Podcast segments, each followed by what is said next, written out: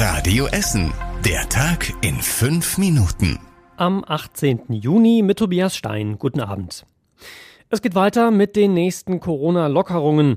Ab Montag wird draußen an der frischen Luft fast überall die Maskenpflicht aufgehoben oder zumindest gelockert. Nur da, wo viele Menschen zusammenstehen, also zum Beispiel in Warteschlangen oder an Verkaufsständen, muss draußen noch Maske getragen werden. Außerdem reicht an vielen Stellen auch wieder eine Alltagsmaske aus Stoff. Darüber hinaus greifen weitere Lockerungen am Montag, zum Beispiel in Fitnessstudios. Sie können dann entweder auf den Negativtest oder auf den Mindestabstand verzichten. Die kompletten neuen Regeln könnt ihr auf radioessen.de auch nachlesen. Kritiker sind übrigens noch skeptisch, weil sich die Delta-Variante des Coronavirus parallel weiter ausbreitet. Hier bei uns in Deutschland hat sich ihr Anteil von einer auf die andere Woche verdoppelt. In den USA liegt ihr Anteil jetzt bei rund 20 Prozent und in Großbritannien gehen schon 90 Prozent aller Neuinfektionen auf die Delta-Variante zurück. Da steigen auch die Infektionszahlen wieder, trotz relativ hoher Impfquote.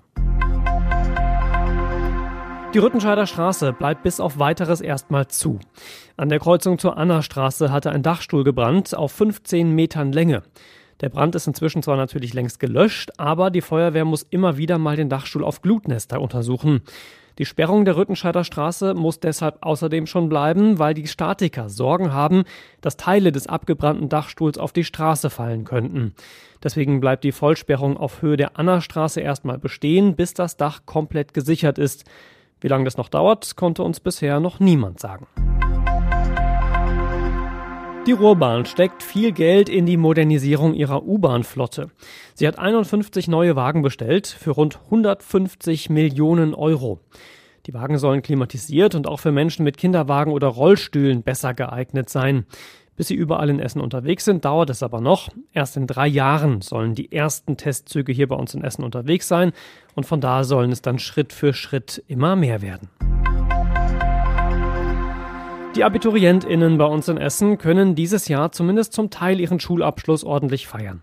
Die Zeugnisvergaben werden an den meisten Schulen zwar draußen stattfinden, aber mit weniger Einschränkungen als befürchtet. Das Helmholtz-Gymnasium in Rüttenscheid wird die Zeugnisse noch in der Aula verteilen. Danach geht es für einen feierlichen Empfang auf den Schulhof. Das Grashof-Gymnasium in Bredeney wird auch die Zeugnisvergabe nach draußen verlegen, genau wie das Nordost-Gymnasium im Ostviertel. Auf Abibälle und große Feiern in der Schule oder in angemieteten Hallen müssen die Schülerinnen und Schüler aber auch in diesem Jahr noch verzichten. Auf dem ehemaligen Sportgelände im Mühlenbruch in Stoppenberg soll ein neues Wohngebiet entstehen. Die Allbau will auf dem Gelände über 100 Wohnungen und Häuser bauen und sie dann verkaufen oder vermieten. Baustart ist für Ende des Jahres geplant. Die Nachfrage sei jetzt schon enorm, heißt es. Heute haben zum ersten Mal die Politiker in der zuständigen Bezirksvertretung über den Plan gesprochen. Die letzte Entscheidung fällt im August im Rat.